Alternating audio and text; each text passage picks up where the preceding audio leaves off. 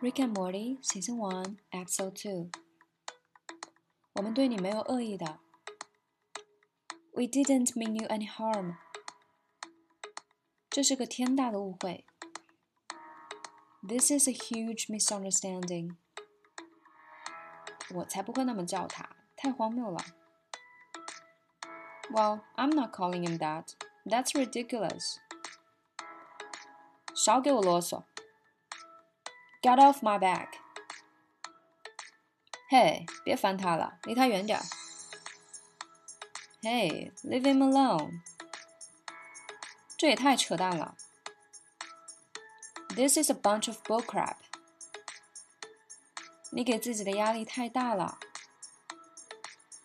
You're putting too much pressure on yourself！你本身已经足够吓人了。 You're perfectly scary enough as it is. 别在意你的裤子啦，兄弟。Don't even trip about your pants, dog. 我们这儿有一条，哥们儿。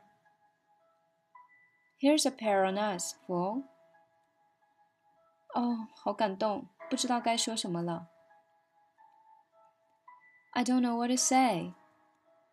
你什么都不用说啦。 You don't need to say anything. 有我们在呢，伙计。We got you, dog. 你是我们的兄弟。You're our boy, dog. 小事一桩。Don't even trip. Hey，是你们啊！Oh, hey, it's you guys. 我好久没见他这么放松了。I haven't seen him this relaxed in years。你们有任何需要的话，尽管说。If you guys ever need anything, just say the word。事实上呢，我们确实有个忙需要你帮。As a matter of fact, there is something you could help us with. 什么鬼？What the hell？事情越来越糟了，才出龙潭又入虎穴。Out of the frying pan, dot dot dot，哈！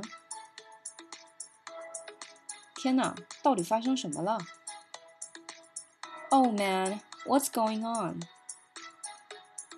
当然了，我也不是很确定。But your guess is as good as mine.